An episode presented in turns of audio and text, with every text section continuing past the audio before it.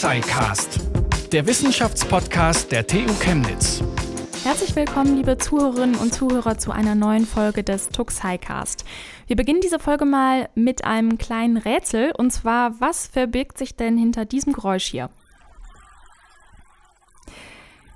Genau, so hört sich an, wenn eine Stadt europäische Kulturhauptstadt wird. Am 28. Oktober hatte die Jury ihre Entscheidung bekannt gegeben und Chemnitz als europäische Kulturhauptstadt Europas 2025 nominiert.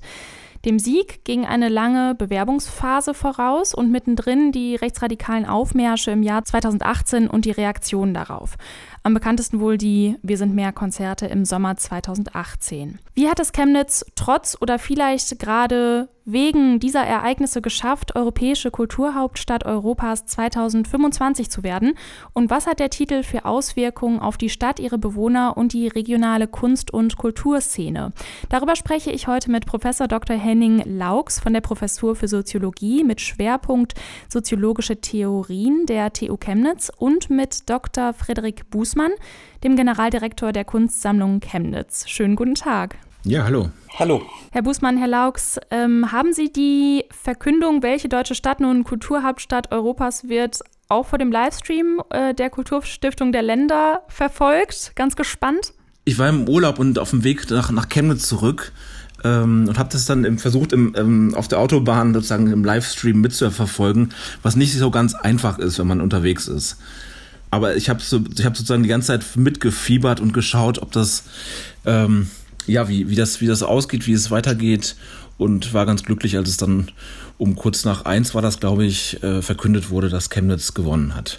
Das war wirklich ein Glücksgefühl, äh, viel Arbeit, die in der Stadt reingeflossen ist, viele Hoffnungen und es war sehr gut, dass das jetzt äh, doch so positiv verlaufen ist. Und habe natürlich auch an die Mitbewerber gedacht, äh, die genauso gekämpft hatten, die, die genauso Hoffnung hatten und ähm, deswegen, ich, es klingt zwar immer ein bisschen pathetisch und mal etwas äh, oberflächlich vielleicht, aber ähm, es gibt tatsächlich hier keine Verlierer, sondern nur fünf Gewinner und wir sind sozusagen die schönsten Gewinner dabei. Wie war es bei Ihnen, Herr Lau? Ja, ich habe mir das, äh, ich konnte mir das stationär angucken. Ich war gerade am Tippen an einem Buch, ähm, an dem ich gerade schreibe zur Stadt Chemnitz mit meinen Mitarbeiterinnen und dann waren wir so ein bisschen in Kontakt äh, in äh, äh, über, über digitale Kanäle, äh, wie das denn so läuft. Und das war total interessant, sich das bei YouTube anzugucken, wie auch schon im Vorfeld äh, die Stimmung da angeheizt wurde von diversen Leuten, die sich da in den Chat eingeklinkt haben. Und ähm, das war wirklich, war irgendwie ein schöner Moment. Ich meine, letztlich bin eher da, dafür da, um das zu erforschen, was da passiert, aber als Angehöriger der Uni und quasi jetzt auch schon länger in Chemnitz, habe ich mich einfach sehr gefreut. Und man hat auch gemerkt, dass quasi äh, alle, die da beteiligt waren, dass da auch so ein bisschen Druck abgefallen ist und dass sich die einfach die Freude sehr groß war, die Erleichterung vielleicht auch groß war, dass es tatsächlich geklappt hat, dass sich die ganze Zeit äh, gelohnt hat, die man da investiert hat. Ähm, die Verliererstädte in Anführungsstrichen hat man dann nicht gesehen beim Livestream. Es war vielleicht auch gut, die werden einfach enttäuscht gewesen sein und ähm, ich glaube, das, das muss ein knappes Rennen gewesen sein zwischen den Städten. Aber ich finde auch, es ist äh, nicht nur erfreulich, sondern irgendwie auch verdient, dass Chemnitz das geschafft hat. Da höre ich jetzt raus, so vollkommen siegessicher waren sie beide noch nicht. Ähm, also sie haben jetzt nicht unbedingt direkt damit gerechnet, sondern hatten auch Zweifel oder Genau, wie überrascht waren Sie eigentlich? Also ich zumindest war durchaus äh, überrascht, auch positiv überrascht. Ähm, ich hätte Chemnitz durchaus auf der Rechnung gehabt, aber es, äh, Chemnitz war, glaube ich, schon auch so ein bisschen die riskantere Wahl in dem Bewerberfeld. Also man hätte auch andere Kandidaten nehmen können, wo auch die öffentliche Reaktion, glaube ich, einfacher zu handeln gewesen wäre. Und äh, insofern war ich auch ein bisschen überrascht, dass die Jury sich tatsächlich dann so entschieden hat und äh, aber, glaube ich, damit einer Stadt äh, den Zuschlag gegeben hat, die eben enormes Entwicklungspotenzial hat ich, ich denke mir so ein bisschen, Chemnitz hatte gute Rahmenbedingungen erstmal. Ähm, Stadt im Osten, beim letzten Mal 2010 war es der Westen. Es, es werden in, tendenziell anders als, als am Anfang der europäischen Kulturhauptstadt werden Städte und Regionen ausgesucht, die Entwicklungspotenziale haben und die das auch nachhaltig brauchen, muss sagen, um, um weiterzukommen. Ich glaube, das hat Chemnitz, diese Bedingungen stimmten. Es ist eine Stadt im Osten gewesen, es ist grenznah, es ist europäisch dadurch.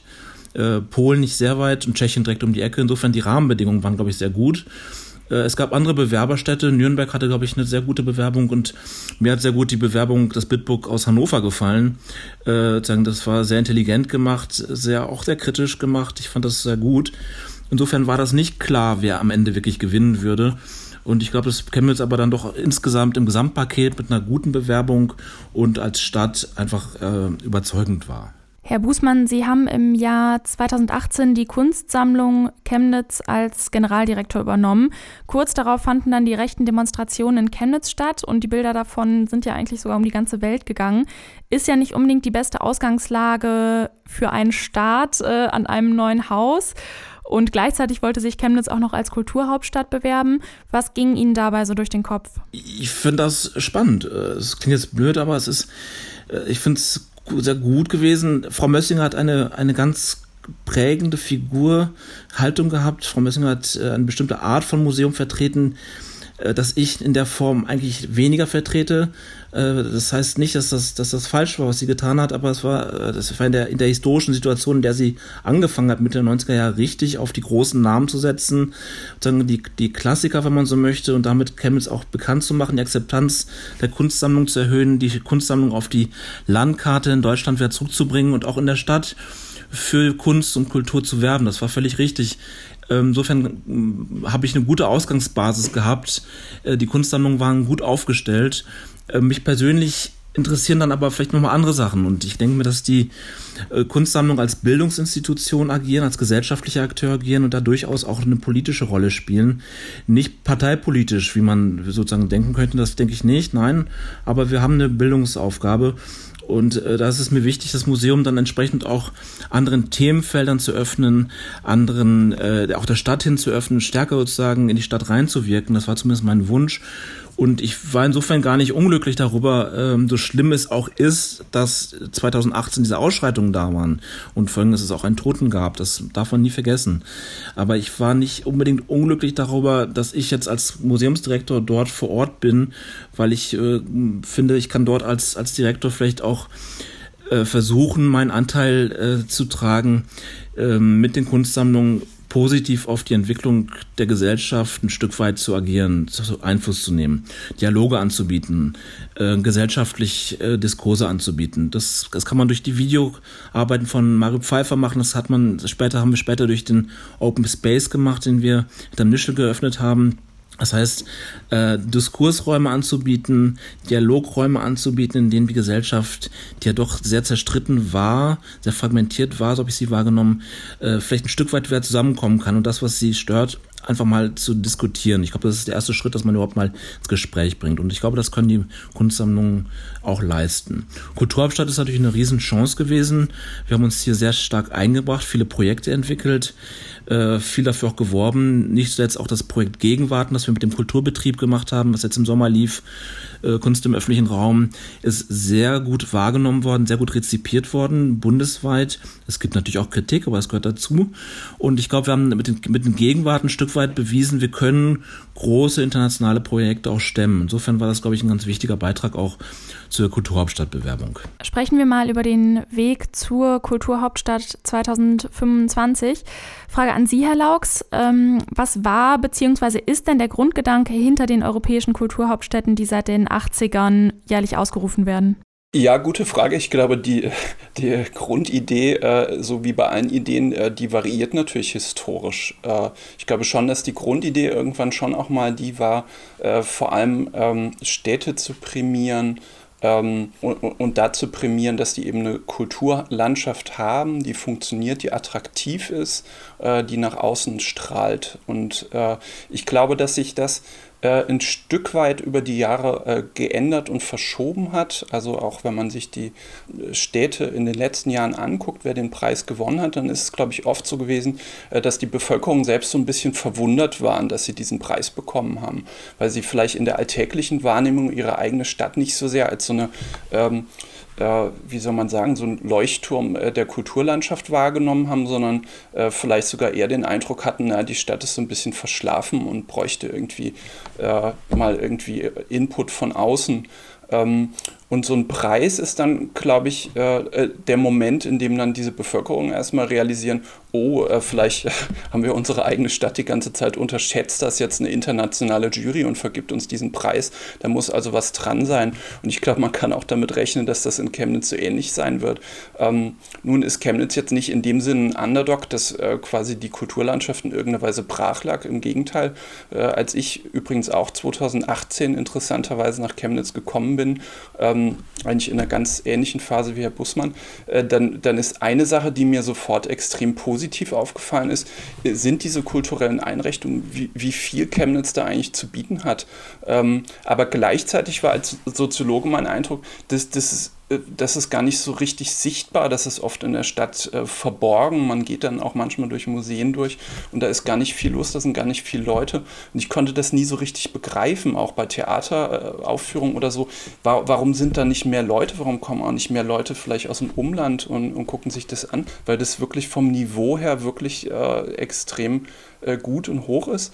Ähm, und äh, ich, ich glaube in dem Zusammenhang eben, äh, dass die Jury das durchaus gesehen hat. Also, dass das hier schon viel ist. Und aber eben auch, dass man daraus noch viel mehr machen kann. Und ich glaube, das wäre jetzt die Aufgabe der kommenden Jahre, viel mehr daraus noch zu machen, was, was schon da ist und das vielleicht auch weiterzuentwickeln und dabei die eigene Bevölkerung viel mehr mitzunehmen, dass die auch realisieren, dass sie sich da irgendwie aktiv einbringen können, dass das auch was bringt, sich da einzubringen ähm, und äh, dass man quasi nicht immer nach Leipzig oder nach Dresden rüber gucken muss, sondern äh, dass der Standort Chemnitz wirklich attraktiv ist äh, und äh, das noch viel mehr äh, zeigen kann. Ja, ich, ich teile ein bisschen die, äh, diese Einschätzung. Ähm, die Stadt, für eine Stadt in der Größe leistet sich Chemnitz wirklich viel im kulturellen Bereich. Das muss ich wirklich sagen. Das finde ich sehr, sehr gut. Ich hoffe, es bleibt auch so. Das darf man nicht vergessen mit Corona und den Haushaltsverhandlungen und den Budget- und Personalkürzungen, die vielleicht anstehen, äh, sollte Chemnitz sich schon überlegen, äh, dass sie vielleicht die Kultur da mal ein bisschen rausnehmen sollte. Ähm, aber die Stadt investiert da sehr viel und das war auch einer der Gründe, warum ich überhaupt nach Chemnitz gekommen bin. Nicht nur, weil sie eine gute Substanz hat, die Kunstsammlungen sind hervorragend, brauchen sich wirklich nicht zu verstecken, äh, aber auch, weil die Stadt kulturell ambitioniert war und dort auch größer gedacht hat. Und das ist ja auch Ausdruck der Kulturhauptstadtbewerbung. Und zugleich muss man sagen, ähm, die Resonanz in der Bevölkerung selbst ist in anderen Städten, wäre da, glaube ich, größer. Also wenn ich, äh, ich komme ja aus, aus Nordrhein-Westfalen, wenn ich mir dort anschaue, dort sind die Museen in der Regel besser besucht. Das liegt nicht nur daran, dass das Programm dort vielleicht besser ist, das glaube ich gar nicht, weil ich denke, wir machen ein sehr gutes Programm, sondern wir erreichen die Leute weniger gut. Das ist vielleicht eine soziale Frage, das kann Herr Laux vielleicht mehr dazu sagen. Frage der Bildung, das weiß ich nicht, Frage der Übung, äh, traut man sich in ein Museum rein oder ins Theater rein oder nicht, welche, welche Kodizes muss ich respektieren, wie verhalte ich mich, ähm, da müssen wir noch offener sein, noch mehr aufklären, noch mehr, glaube ich, die Leute sozusagen einladen zu kommen und das als ihre Kultur wahrzunehmen, nicht als Kultur, die sozusagen von, von oben herabkommt, sondern das ist Teil ihrer eigenen städtischen Kultur und europäischen zivilisatorischen Kultur. Und das ist, glaube ich, ein wichtiger Punkt, dass die Leute das als, als Teil ihrer eigenen, ihres eigenen Lebens begreifen. Dann gebe ich mal direkt weiter an Sie, Herr Laux. Wie kann man denn die Leute in Chemnitz abholen? Gute Frage. Ähm, äh, ich, ich glaube, so einfach lässt sich das nicht beantworten. Ähm, und ich dachte gerade schon bei dem, was Herr Bussmann gesagt hat, dass es eigentlich ähm, äh, Anlass für ein größeres Forschungsprojekt, sich tatsächlich genauer anzugucken, wo vielleicht äh, habituelle Differenzen ähm, oder äh, auch, äh, auch letztlich erstmal Hürden da sind, äh, die den Zugang äh, der Bevölkerung in Chemnitz zu den Kultureinrichtungen vielleicht auch irgendwie blockiert oder erschwert. Also was genau sind die Wahrnehmungsdenk- und Handlungsschemata, die dazu führen, dass quasi diese kulturellen Angebote dann oft nicht, nicht so stark nachgefragt sind, wie sie das vielleicht verdient hätten. Also ich, ich habe darauf keine einfache ähm, Antwort. Ich bin auch zum Beispiel zu, zu wenig ähm, DDR-Soziologe, um sagen zu können, ob das quasi auch aus so einer stärker sozialistisch geprägten Vergangenheit irgendwie herrührt da, da wäre ich der Falsche. Ähm, aber ähm, ich fand zum Beispiel es total interessant jetzt gerade die, äh, die Diskussion der letzten Tage. Es gab ja diese äh, Kunstprojekte zu den Gegenwarten ähm, und man, man, man kriegt sehr viel äh, auch Gegenwind äh, für bestimmte Kunstprojekte und das scheint mir auch ein bisschen äh, Chemnitz spezifisch zu sein. Also dieses äh, Auto, das man im Schlossteich versenkt hat, äh, aus meiner Sicht eine total gute Idee und etwas, was zunächst mal äh, irritiert und das soll Kunst ja zunächst mal auch mal tun. Also es soll einen quasi aus dem Alltag herausreißen und quasi auch neue Ideen vielleicht generieren, überhaupt so ein, so ein Bruch äh, mit dem Selbstverständlichen herbeiführen und das soll irgendwie zum Nachdenken anregen und gute Kunst äh, kann das, glaube ich, und die Leute auf eine Art und Weise ergreifen, wie Wissenschaft das vielleicht nicht immer kann. Und die Reaktion äh, von einigen ist dann aber, ach Gott, das ist doch alles Steuergeldverschwendung. Das, äh, das, kann, das kann weg, dafür habe ich jetzt bezahlt. Und das ist so eine, so eine Haltung, äh, glaube ich, die auch eine gewisse Gefahr ist für die kommenden Jahre und diese Kulturhauptstadtveranstaltung. Man muss also tatsächlich versuchen, äh, dass man äh, Vielleicht ist, das, äh, vielleicht ist das wirklich genau das, was wir machen sollten. Wir, wir müssten eigentlich als Sozialwissenschaften äh, genauer gucken, wie holt man die Chemnitzerinnen und Chemnitzer eigentlich am besten ab. Äh, wie, wie macht man ihnen bestimmte Sachen auch besser zugänglich? Wie macht man so eine Aktion wie das versenkte Auto im Schlossteich äh, zu einer Aktion, wo nicht gleich immer alle sagen, oh, das ist Verschwendung von Steuergeld, sondern wo man einen Moment innehält und überlegt, hm, vielleicht ist da irgendwas dran, vielleicht ist das spannend, was, was könnte das bedeuten. Nicht diese sofortige Abwehrreaktion, sondern wenigstens so ein Innehalten und überlegen, na, vielleicht haben die sich wirklich was dabei gedacht und vielleicht kann das irgendwie positive Effekte haben. Ich sehe das ganz ähnlich. Ich muss aber auch sagen, ähm, ich bin ja schon glücklich und ich glaube, deswegen waren die Gegenwarten auch ein Erfolg, wenn überhaupt diskutiert wird und ähm, sozusagen die, die kategorische Ablehnung von Kunst und als Steuergeldverschwendung ist kein konstruktiver Beitrag, aber es gab durchaus auch kritische Stimmen, die sich durch damit beschäftigt haben und Kunst muss nicht äh, muss nicht Zustimmung äh, erfordern. Kunst es ist auch gut, wenn wenn es auch kritische Diskussionen gibt. Äh, und ich glaube, dass die Gegenwarten doch unterm Strich dass es da sehr viele positive und auch kritische Meinungen gab und insofern auch die Stadt in Bewegung gebracht haben und auch viele Leute angesprochen haben, die sich vielleicht mit Kunst gar nicht unbedingt beschäftigen würden, aber da sie halt im Stadtraum steht und da sie sozusagen sich da angesprochen fühlen, vielleicht auch herausgefordert fühlen, äh, dann auch reagieren. Und ich glaube, das ist schon mal ein sehr, sehr guter Schritt gewesen. Natürlich braucht es vielleicht auch eine gewisse Souveränität und Offenheit, Gelassenheit, auch mit Dingen umzugehen, die einem vielleicht persönlich erstmal nichts sagen oder nichts gefallen da haben wir sicherlich noch Luft nach oben. Und auch sicherlich ist es auch eine Aufgabe der Kunstsammlung zum Beispiel, stärker noch zu vermitteln, vielleicht anders noch zu vermitteln. Ich glaube, wir haben sehr viel gemacht. Es gab äh, Künstlergespräche, es gab Kuratorenführungen, es gab eine ausführliche Website, einen Kurzführer. Also wir haben schon sehr, sehr viel aufgeboten an, an Medien und auch Personalentwicklung, äh, Vermittlung, aber wir müssen vielleicht einfach noch mehr machen. Ähm, Nochmal eine Frage, ähm, Herr Lauk, Sie haben ja dieses erste und das zweite Bitbook, also die Bewerbungsmappe der Stadt gesehen. Ähm, was steht denn in so einer Bewerbung drin? Also was sind die wichtigsten Eckpunkte? Ja, also ähm, zunächst mal ähm, ist das ja letztlich, äh, ist das Bitbook eine Reaktion auf einen Fragenkatalog. Also eine Stadt muss bestimmte Fragen beantworten, äh, die quasi von der Jury und von der Entscheidungskommission auf sie zukommen. Ähm, und äh, viele der Fragen äh, berühren tatsächlich erstmal so Sachen wie ähm, den Status quo. Also man muss erstmal sagen, was ist überhaupt erstmal da an Kultur? welche Museen gibt es vielleicht? Welche ähm, Ausstellungen gibt es, welche Festivals gibt es und so weiter. dann spielen auch so finanzielle Sachen natürlich eine Rolle, also Machbarkeit. Und äh, in gewisser Weise ist das deswegen eigentlich eine ähm, erstmal eine sch schwierige Herausforderung, das überhaupt in eine Form zu bringen, die ansprechend ist, weil vieles tatsächlich erstmal so ein Abhaken von Punkten ist. Man muss quasi zeigen, dass man überhaupt die Voraussetzungen erfüllt, dass man das umsetzen kann.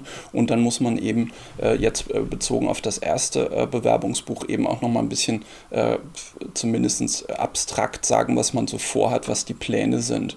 Und mir persönlich, ich bin an diesem ersten äh, Bitbook äh, so ein bisschen abgeprallt, äh, schlicht und ergreifend, weil das dann auch sehr, sehr technisch wird manchmal. Ähm, wohingegen ich das zweite sehr viel, sehr viel besser und gelungener fand, vielleicht aber auch, weil die ähm, äh, das Bewerbungsteam hier mehr Möglichkeiten hatte, äh, gestalterischer Art, auch so ein bisschen spielerischer mit bestimmten Sachen umzugehen. Und äh, das zweite hat mir auch deswegen ge besser gefallen, ähm, weil das nicht so sehr so eine Hochglanz Broschüre war, wo man irgendwie die Stadt jetzt dargestellt hat in, in, in einem möglichst positiven Licht, sondern man ist eben wirklich äh, in diesem zweiten Buch viel konzentrierter, auch auf Nachfrage eben auf bestimmte Punkte eingegangen, die eben nicht so gut laufen oder die problematisch sind. Eben, man hat zum Beispiel äh, in, in, sehr starken, also überraschend starken Fokus auf die Ereignisse im Jahr 2018 gelegt, also das Tötungsdelikt und alles, was daraus entstanden ist an rechten Aufmärschen in der Stadt und äh, Schulterschluss äh, von verschiedenen Gruppen, äh, die man so nicht oft gesehen hat in Deutschland. So, und das hat man transparent gemacht und gleichzeitig, man ist nicht dabei stehen geblieben an der Stelle, sondern man hat eben versucht, letztlich sogar das zu einer Stärke zu machen, zu sagen, äh, das ist nicht Chemnitz-spezifisch, sondern auch andere Städte in ganz Europa äh, stehen vor ähnlichen Herausforderungen und Problemen äh, von vielleicht auch rechtsrucken, rechtspopulistischen Bewegungen, mit denen man irgendwie umgehen muss. Ähm, und dann hat man, wie ich finde, wirklich auf eine sehr kreative Art und Weise äh, diese Stadt porträtiert und vor allem das, äh, was so geplant ist in den kommenden Jahren. Und man hat eben aus verschiedenen Teilen äh, der Kulturszene hier letztlich gesammelt und verschiedene äh, Projekte da eingebettet, äh, die, die, wirklich einfach erstmal äh, von, von, den Grundideen, die da skizziert werden, erstmal interessant sind, Aufmerksamkeit erregen und ähm, insofern, also erstmal aus meiner Sicht eher eine Hochglanzbroschüre und ein zweites sehr viel äh, stärker auch künstlerisch umgesetzte, problemzentrierte und bodenständige äh, Präsentation der Stadt. Das zweite Bitbook ist ja entstanden in Reaktion auch auf die Bewertung sozusagen des ersten. Das, da gab es auch spezifische Fragen dann von der Jury an die Stadt. Das ist natürlich auch dann äh, gut, dass man darauf eingehen kann. Und das war ja ursprünglich auch gar nicht äh, zur Veröffentlichung vorgesehen, was ich interessant finde. Eigentlich sollten ursprünglich die ganzen Bitbooks nicht veröffentlicht werden. Äh, insofern äh, sehen wir ganz gut, vielleicht wie, wie es auch gut tun kann, wenn man nicht immer für die Öffentlichkeit arbeitet, sondern sich vielleicht eher fachspezifisch auf bestimmte Fragen konzentriert. Und wenn es dann äh, gut wird und alle glücklich sind, ist ja umso besser. Aber es ist halt nicht gemacht worden für einen für ein großes, breites Publikum, sondern tatsächlich, im Grunde genommen ist es geschrieben worden für zwölf Personen in der Jury. Und darauf reagiert es. Und das, ich glaube, es war Hannover, glaube ich, die als erste mit ihrem Bitbook rausgekommen sind und dann haben alle anderen Städte nachgezogen und auf einmal sah man sich sozusagen äh, in der Pflicht, es auch in Chemnitz ähnlich zu tun. Darüber war man, glaube ich, am Anfang gar nicht so glücklich, aber unterm Strich hat das, glaube ich, der, dem Support der Bewerbung in der Stadt, glaube ich, ganz gut getan. Herr Busmann, darf ich eine Nachfrage stellen? Das finde ich interessant. Äh, diese, diese Frage der Öffentlichkeit. Galt das für beide Bitbooks? Also war bei beiden zunächst mal nicht geplant, dass sie öffentlich sind und dann äh, war das so eine Pfadabhängigkeit? Der erste hat angefangen und dann haben alle nachgezogen? Ich meine, dass das erste durchaus veröffentlicht werden sollte. Das ist ja auch entsprechend so ein bisschen, wie, wie Sie sagen, wie eine Hochglanzbroschüre ein bisschen aufgezogen gewesen. Das zweite ähm, sollte aber nicht öffentlich werden. Das ist dann erst sozusagen im, im Zuge der, der Veröffentlichung der anderen Bitbooks passiert. Wie ich aber finde, durchaus äh, gut, weil man sieht, sieht dann auch, was, was hat die Stadt denn eigentlich vor? Was sind die Schwerpunkte? Äh, sicherlich manchmal auch schwierig, weil bestimmte Formulierungen, bestimmte Ideen sind nicht unbedingt das, was, was alle irgendwie teilen würden. Ähm, aber das ist okay. Das ist ein, ein Team, das das entwickelt hat, das sozusagen auch die Verantwortung dann dafür hat äh, und das ist auch geglückt. Insofern alles in Ordnung. Chemnitz hat ja eine Geschichte, eine Historie, an der sich die Geschichte Deutschlands und Europas in äh, vieler ihrer Extremen eigentlich abzeichnet. Also Industrialisierung und Gründerzeit, dann Nationalsozialismus und Zerstörung durch den Krieg, Ostmoderne, DDR und ähm, Nachwende. Ähm, ist es vielleicht auch das, was so dieses besondere Potenzial für eine künstlerische Arbeit ausmacht?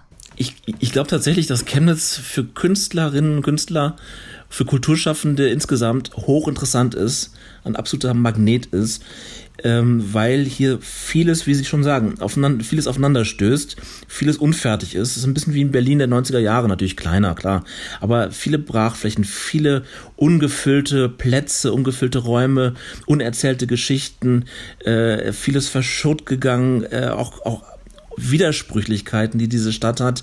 Es ist kein, eben, eben kein Hochglanzprospekt, sondern es hat lange Tradition, es hat viel Kultur, es hat viel Substanz, auch wirtschaftlich, industriell, natürlich die Gründerzeit, aber nicht nur das ganze Erzgebirge, was wir mit Hintergrund haben. Das ist ja auch Teil der Bewerbung. Das ist ja nicht nur Chemnitz, sondern mit Region. Das darf man nicht vergessen. Das ist auch ganz wichtig, dass wir sozusagen die Region mit reinnehmen. Also es gibt wahnsinnig viel Potenzial hier und das wissen die Chemnitzer natürlich, aber das weiß der Rest der Welt nicht in der Form. Und insofern sind wir ganz glücklich, dass wir jetzt über diese Kulturhauptstadt-Titel das eben ganz Europa erzählen können und zeigen können und vielleicht nochmal stärker profilieren können.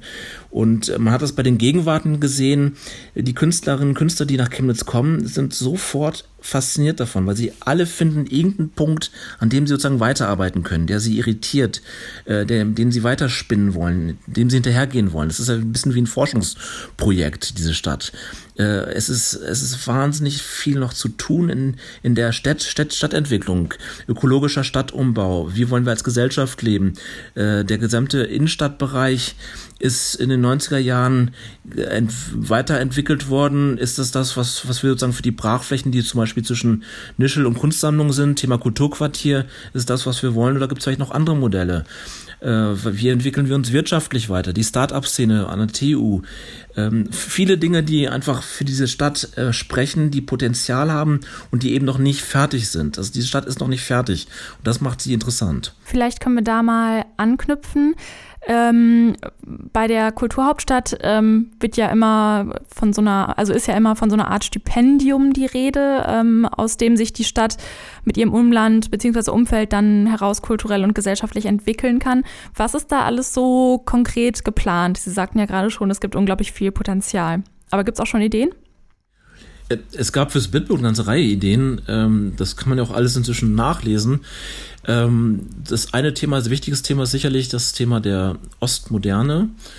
Ähm, Im Bitbook hieß das Eastern State of Mind. Da war ich nicht so richtig glücklich persönlich drüber, weil ich kenne sozusagen das Slogan war so ein bisschen eine ostdeutsche Stadt im, Westdeutsch, im Westeuropa, eine osteuropäische Stadt in Westeuropa. ich verstehe auch, was dahinter steckt. Natürlich die 40 Jahre äh, DDR haben eine andere Prägung hinterlassen als, als natürlich andere westdeutsche Städte. Das ist eine Binse. Aber es ist natürlich klar, dass es diese Garagenkultur, natürlich die Art, wie man gelebt hat, die großen Plattenbausiedlungen und so weiter, das prägt so eine Stadt natürlich und prägt auch die Menschen. Insofern hat man hier ein anderes mentales Setting als in Nürnberg, Hannover oder Hildesheim. Äh, insofern, das, da gibt es einen Anknüpfungspunkt, Thema Ostmoderne.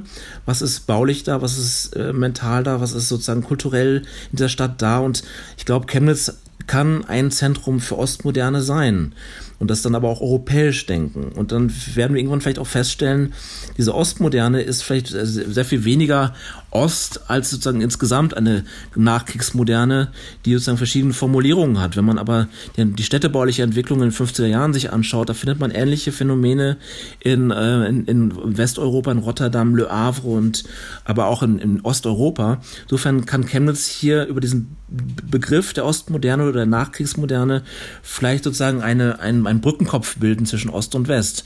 Wir haben aber auch das Thema der Autodidakten zum Beispiel, ganz wichtig meiner Meinung nach. Chemnitz ist diese Stadt des Do-it-yourself, des, des Machertums. Das ist eine völlig andere mentale Haltung als in Leipzig oder Dresden oder meinetwegen anderen Städten. Das ist, diese Stadt hat dieses, äh, dieses, dieses Ding, man muss, man muss die Sachen machen, man muss sie ausprobieren. Man muss gar nicht unbedingt ewig lang studiert haben und das, und das sozusagen in der Theorie gemacht haben, sondern im Machen denken, im Machen schaffen. Das hat eine große, große Kreativität, glaube ich auch. Und wenn man etwas, äh, wenn man da sozusagen Tradition suchen will, denken wir an Vandefelde, der war als Architekt Autodidakt. Denken wir an die Brücke-Künstler, die waren als Maler Autodidakten. Das ist sozusagen eine Stärke, dass die Leute hier, bisschen wie in Amerika vielleicht, äh, sagen, okay, es kommt darauf an, was du schaffst, was du kannst und nicht, was dein Diplom unbedingt ist. Und wenn man das sozusagen ein bisschen die, über das 20. Jahrhundert nachverfolgt, äh, nehmen wir die Generation der Künstler 70er, 80er Jahre nach Clara Mosch, das sind zum Großteil Autodidakten gewesen, weil der Verband in Karl-Marx-Stadt offen war für Autodidakten, die reingelassen hat, äh, weil äh, das ist etwas ganz Besonderes gewesen in der DDR, dass überhaupt Autodidakten einen Verband haben. Das, das verdanken wir einzelnen Persönlichkeiten, die die Kultur ja so geprägt haben, dass auf einmal in den 70er, 80er Jahren hier so eine Autodidakten-Szene sich entwickelt hat, die was äh, Einmaliges ist.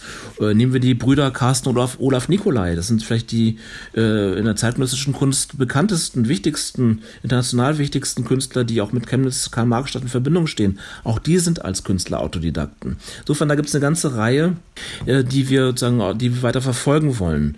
Äh, auch wir haben über Frida Kahlo nachgedacht. Frida Kahlo ist natürlich eine Ikone der der der der der Emanzipation, Ikone der des Self Empowerments, auch das ist sozusagen bei diesem Machen ein ganz wichtiges Thema und das ist auch Thema des Bitbooks. Äh, wie kann man sich selbst ermächtigen? Das Thema der Selbstermächtigung durchs Machen eben. Und das soll sozusagen ein Stück weit auch emanzipatorisch wirken. Und ich glaube, so eine Frau wie Frida Kahlo, die natürlich ein Stück weit äh, eine Pop-Ikone auch geworden ist, sie ist, auch sie ist als Autodidaktin äh, groß geworden, als Künstlerin groß geworden und als Frau, die sozusagen ihr Schicksal selbst in die Hand nimmt. Also das sind sozusagen Impulse, die wir gerne setzen möchten, äh, um ein Stück weit die, die Gesellschaft Gesellschaft und die Menschen hier äh, zu emanzipieren, ganz im Sinne von, von Kant. Was ist Aufklärung sozusagen? Die, die Selbstbefreiung, äh, sozusagen das, das Selbstschaffen, sich selbst sozusagen neu schaffen und dadurch auch ein Stück weit aufgeklärter zu sein und zivilisierter zu sein. Es gab ja auch diesen Fokus auf die stille Mitte, also den politisch eher inaktiven Teil der Gesellschaft, der vielleicht gerade 2018 ein bisschen zu ruhig war. Herr Bußmann, wir haben ja gerade schon, äh, also ich habe ja gerade schon Herr Laux gefragt, wie man die Chemnitzer und Chemnitzerinnen abholen kann quasi. Ähm, haben Sie da konkrete Ideen ähm, in einem Museum zum Beispiel, wie man diese stille Mitte als Besucherinnen und Besucher von Kunstausstellungen gewinnen kann? Zum einen glaube ich, dass das Museum noch stärker sich öffnet. Wir haben das angefangen, aber wir müssen da noch weitergehen. Äh, durch Konrad den Kunstbus, was ich ganz ein ganz tolles Programm finde, haben schon junge Chemnitzerinnen und Chemnitzer den Zugang zu Kunst und zum Museum. Und wir müssen es aber verschaffen, noch stärker die Familien und auch die älteren Leute mit ins, ins Museum zu bringen, die vielleicht sonst gar nicht ins Museum gehen. Das, die Frage ist natürlich, wie schafft man das? Da kommen wir zu dem Punkt der Relevanz. Wie können wir sozusagen eine Relevanz herstellen? Darauf habe ich keine endgültige Antwort, sonst wäre der Laden voll. Äh, es ist aber Teil unseres, unseres Auftrags, dass wir weiter darüber nachdenken. Äh, müssen wir als Museum vielleicht stärker noch in den städtischen Raum rein? Müssen wir diese architektonischen Hürden, dieses äh, etwas beeindruckende, manchmal vielleicht auch als autoritär empfundene, äh, diese, auch, man kann das auch als Würde bezeichnen, aber manche empfinden das sozusagen auch als etwas einschränkend. Ähm, wie kann man das abbauen? Wie kann man diese Hemmungen abbauen? Das, daran, darüber müssen wir einfach weiter nachdenken. Und wie können wir den Leuten äh, mit den partizipativer arbeiten und Ideen entwickeln, von denen die Leute sagen, ja, das, das, das geht mich was an, das berührt mich. Das ist, glaube ich, ganz wichtig, äh, dass wir, dass Leute verstehen, das, was wir tun, ist nicht abgehoben, sondern hat etwas mit ihrem eigenen Leben zu tun und das auch entsprechend zu vermitteln. Aber ich habe keine, ähm, keine definitive Antwort darauf, sonst und wir haben viele Probleme schon gelöst. Herr Laux, wollten Sie noch was sagen? Ja, vielleicht kann ich mich da nochmal kurz einklinken. Ich war schon die ganze Zeit ein bisschen unruhig, ähm, weil äh, ich äh, finde die Darstellung von, von Herrn Bussmann sehr, über, sehr überzeugend und das ist auch, glaube ich, genau die Haltung, die man, äh, glaube ich, braucht als Institution in Chemnitz vor Ort. Ich bin an ein paar Stellen quasi nicht ganz so optimistisch. Also lassen wir mal die, die Frage der Altersstruktur in Chemnitz beiseite, die, die aber ja eigentlich, die man nicht so ganz ausblenden kann bei äh, diversen Veranstaltungen, die da auch stattfinden sollen. Zum Beispiel, wenn man sowas nimmt wie diese äh, digitale Plattform, diesen Makerspace. Ich bin nicht ganz sicher, ich finde die Idee super, aber ich bin nicht sicher, äh, wie man äh, da die Bevölkerungsmehrheit hinbekommen will, ähm, wenn man sich die Altersstruktur der Stadt anguckt. Äh, aber äh, gleich, gleichwohl, und das meine ich quasi aus einer Institution in der Stadt heraus, muss man zunächst mal dran glauben, dass es funktioniert und muss versuchen, äh, dass es funktioniert und die Leute dahin zu kriegen. Und an der zweiten Stelle war ich auch nicht ganz sicher, nämlich mit diesem ähm, mit diesen Autodidakten, ähm, ich finde die, die, den Zugang interessant und auch den Zugang zur Kunst an der Stelle interessant, die Leute darüber äh, quasi zu inkludieren. Aber ich weiß nicht, unsere Forschung hat bisher nicht unbedingt gezeigt, dass die, die Chemnitzerinnen und Chemnitzer sich alle als Autodidakten begreifen. Schon gar nicht als welche, die wirklich äh, starke Selbstwirksamkeitsvorstellungen haben und denken, dass sie die Welt quasi, sei es über die Kunst oder die Politik oder sei es über andere Bereiche aus, aus den Angeln heben können. Also auch da scheint es mir so zu sein, dass man quasi da eine gute Balance braucht. Also äh, nicht, nicht zu sehr schon äh, zu behaupten, dass das so ist ist und dass die alle schon so sind, sondern die, die quasi genau da erstmal auch in gewisser Weise hinbekommen, äh, dass, dass sie das so wahrnehmen, auch sich selbst so beschreiben. Ähm, und, und auf diese Weise eben Teil dieser, äh, ein aktiver Teil dieser Kulturhauptstadt nicht mehr Bewerbung, sondern ja, jetzt ist es Kulturhauptstadt dieser äh, Initiative zu werden. Da würde ich mich noch mal ganz kurz einschalten. Ähm, und zwar ist es ja eigentlich auch eine ganz interessante Frage, inwieweit ähm, die Wissenschaft eigentlich mit einbezogen wird, wenn Kunstausstellungen geplant werden. Also inwieweit besteht da eine Zusammenarbeit zwischen äh, GeisteswissenschaftlerInnen und AusstellungsmacherInnen? in Chemnitz? Grundsätzlich äh, ist es sinnvoll und richtig, mit der Uni zusammenzuarbeiten. Im Augenblick ist das nicht so wahnsinnig ausgeprägt. Das hängt immer auch von Einzelpersönlichkeiten ab und auch natürlich, natürlich welche, welche äh, Fächerkonstellationen gibt es an einer Uni. Ähm, wir haben zum Beispiel im Augenblick eine Ausstellung vorbereitet, äh, Musterung heißt die, da geht es um Textil in der zeitgenössischen Kunst und da haben wir mit der mit Textiltechnologien der TU auch zusammengearbeitet. Das ist, beantwortet jetzt nicht Ihre Frage, aber äh, es gibt durchaus sozusagen den Wunsch und die Offenheit, äh, gemeinsam was zu entwickeln. Man muss es dann aber auch, auch einfach mal machen. So. Ja, ähm, in, in der Richtung, also zum einen äh, auf die Vergangenheit bezogen, gab es jetzt gerade auch in meinem Lehrbereich immer mal Kooperationen. Wir haben zum Beispiel mit dem ASAFF äh, zusammengearbeitet und da äh, Veranstaltungen äh, zu diesen ähm, äh, Utopien quasi evaluiert und mal geguckt, wie das eigentlich angenommen wird. Und ich glaube, das war erstmal für beide Seiten befruchtend. Zum einen machen wir das nicht jeden Tag, äh, weil wir auch ganz unterschiedliche Dinge machen. Und zum anderen war es interessant, glaube ich, an der Stelle für die Organisatorinnen mal zu gucken, äh, wie eigentlich die, die Vision, die sie hatten, äh, sich dann quasi in der Praxis auch dargestellt hat. Also tatsächlich, wir haben dann einfach mit den Leuten gesprochen und mal geguckt, wie wird das angenommen, was wird verstanden, was wird vielleicht auch nicht verstanden.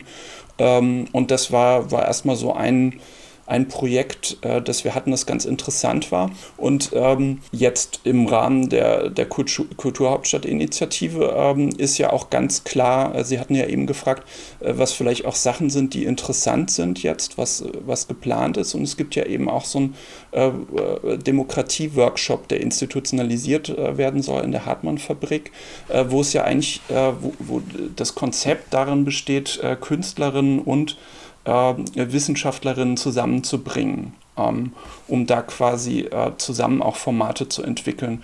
Und das finde ich tatsächlich ein Forum, das, ich, äh, das total spannend ist. Äh, Gerade auch, das bezieht sich gar nicht so sehr auf Chemnitz, äh, dass die Kooperation da nicht immer so eng und stark ist, sondern das, das würden Sie in anderen Städten auch so finden. Der, die, ähm, der Zusammenhang zwischen Kunst und Wissenschaft ist mal enger, mal weniger eng. Oft hängt das tatsächlich an persönlichen äh, Beziehungen, die man hat oder nicht hat. Ähm, und, äh, aber ich glaube, gerade an dieser Schnittstelle zwischen Wissenschaft und Kunst äh, kann man für eine Stadtgesellschaft total viel erreichen. Deswegen äh, finde ich dieses, dieses Forum, was da geplant ist, äh, total interessant. Ähm. Ähm, zum Abschluss an Sie beide vielleicht nochmal die Frage, was sind Ihre Visionen jetzt für Chemnitz aus Ihrem jeweiligen Feld? heraus. Also Herr Bussmann, was sind die Visionen für die Kunstsammlung und Herr Sie, äh, Sie Herr Laux, ähm, ja, was sind, was sind Ihre gesellschaftlichen Versionen für Chem Visionen für Chemnitz? Herr Bussmann, wollen Sie anfangen? Ja, also grundsätzlich würde ich mir wünschen, dass die Kunstsammlungen noch stärker Teil des Lebens der Chemnitzer und Chemnitzer werden. Das Thema Öffnung des Museums und Integration des Museums in den Lebensalltag, in die Selbstverständlichkeit, dass das Museum und die Kunst als Teil des Lebens begriffen wird. Das ist mir wichtig dass wir stärker noch auf europäischem Niveau agieren werden. Das, davon verspreche ich mir sehr viel von der Kulturhauptstadtbewerbung. Das tun wir jetzt schon, aber dass wir das stärker noch internationalisieren und das Regionale mit dem Lokalen und den Internationalen zu verbinden. Das ist, glaube ich, ganz, ganz wichtig, dass man beides hinkriegt. Und natürlich ähm, wünsche ich mir eine einen Schub im Bereich äh, Digitalisierung. Wir müssen hier wirklich weiterkommen. Und das betrifft nicht nur sozusagen die, die Digitalisierung der Bestände und Zugänglichmachung, sondern auch die gesamte Arbeitswelt, die gesamte Kommunikation und dann natürlich auch die Vermittlung und die Kommunikation nach außen im Bereich Digitalisierung. Also es wird sozusagen ein, ein modernes Museum werden, das auf verschiedenen Kanälen analog und digital mit den Menschen interagiert auf höchstem europäischem Niveau natürlich. Ja, ähm, äh, vielleicht dann auch äh, von meiner Seite nochmal, ähm, was, was ist quasi so die positive Vision? Äh, die würde ich auf mindestens zwei Ebenen sehen. Ebene 1 wäre tatsächlich, äh, was äh, meine oder unsere äh, eigene Forschung angeht, äh, dass die ähm, äh, kommenden Jahre quasi auch über 2025 hinaus eben dazu führen, dass es vielleicht tatsächlich eine engere Kooperation zwischen äh, Wissenschaft, äh, Uni und der Kulturlandschaft in Chemnitz geben wird. Also ich zumindest hätte ein großes Interesse daran, äh, dass sich da noch mehr entwickelt, als wir zum gegenwärtigen Zeitpunkt schon haben. Äh, auf einer zweiten Ebene, äh, was wünsche ich mir für diese Stadtgesellschaft? Ich glaube, Chemnitz ist schon eine, eine Stadt, die in gewisser Weise an, an einem Wendepunkt steht und sich äh, ähm, äh, verschiedene Wege offen stehen, wie sich die Stadt jetzt weiterentwickelt. Also wird sie vielleicht ein zweites äh, Leipzig und fängt jetzt an zu boomen, weil einfach wahnsinnig viel Platz ist und junge Leute herkommen, ähm, die auch durch diesen Titel inspiriert sind und interessiert sind. Ähm, oder geht die Entwicklung anders äh, weiter? Und äh, ich könnte mir eben gut vorstellen, dass es tatsächlich aus äh, so einer stadtgesellschaftlichen Perspektive extrem wichtig sein wird, ähm, die Mitte der Bevölkerung zu adressieren. Und es das heißt immer die stille Mitte. Ich glaube, die Mitte ist gar nicht unbedingt still, die ist vor allem in vielen Hinsichten, was wir so erleben, apolitisch. Also will vom politischen Leben nichts wissen, will vielleicht auch vom äh, künstlerischen und kulturellen Leben wenig wissen. Und das muss sich irgendwie ändern, äh, weil das dass quasi ähm, Politik und Kultur, das sind vielleicht die zentralen Säulen, die Menschen zusammenbringen, äh, quasi die Zusammenhalt stiften. Ähm, und wenn das in Zukunft gelingt, auch über ganz unterschiedliche Veranstaltungsformate hinweg, äh, das, das zu realisieren, dann ist, glaube ich, äh, ist das ein Riesenerfolg einfach äh, für die Stadt und für die Region. Und dann hat man alles erreicht, was man mit dem Titel erreichen kann. Aus der Redaktion hat mich eine dringende äh, Nachfrage erreicht, und zwar die Frage, ob der Darm bleibt, der ähm, da in Chemnitz so schön liegt. Der Darm von Karl Marx. Also mein Eindruck ist, dass der Darm sehr gut ankommt, nicht nur bei Kindern, sondern insgesamt bei vielen in der Stadt. Und äh, wir tun alles, dass er bleiben kann. Die Entscheidung ist noch nicht getroffen. Das hängt von verschiedenen Faktoren ab. Aber es wäre toll, wenn das klappen würde. Und ich denke mir, ich bin da eher positiv, dass das funktioniert. Das waren Professor Dr. Henning Laux von der Professur für Soziologie mit Schwerpunkt Soziologische Theorie und Dr. Frederik Bussmann, Generaldirektor der Kunstsammlung Chemnitz. Mit den beiden habe ich über Chemnitz als zukünftige Kulturhauptstadt Europas gesprochen. Vielen Dank an Sie beide für das Gespräch. Herzlichen Dank. Herzlichen Dank, vielen Dank. Und wir bedanken uns auch bei euch fürs Zuhören. Die aktuellen Folgen des Tuxicast findet ihr wie immer auf der Webseite der TU Chemnitz und ihr könnt unseren Podcast auch auf allen Streaming, ähm, auf, nee, und ihr könnt unseren Podcast auch auf allen Podcast-Plattformen, zum Beispiel Spotify, Apple Podcast oder auch dem Podcatcher eures Vertrauens abonnieren. Ich bin Lara-Lena Gödde, Redaktion hatte Pascal Anselmi. Bis zum nächsten Mal. Tuxicast, der Wissenschaftspodcast der TU Chemnitz. Zu hören auf der Website der TU Chemnitz, aber auch auf Spotify, Apple Podcasts und wo es Podcasts gibt.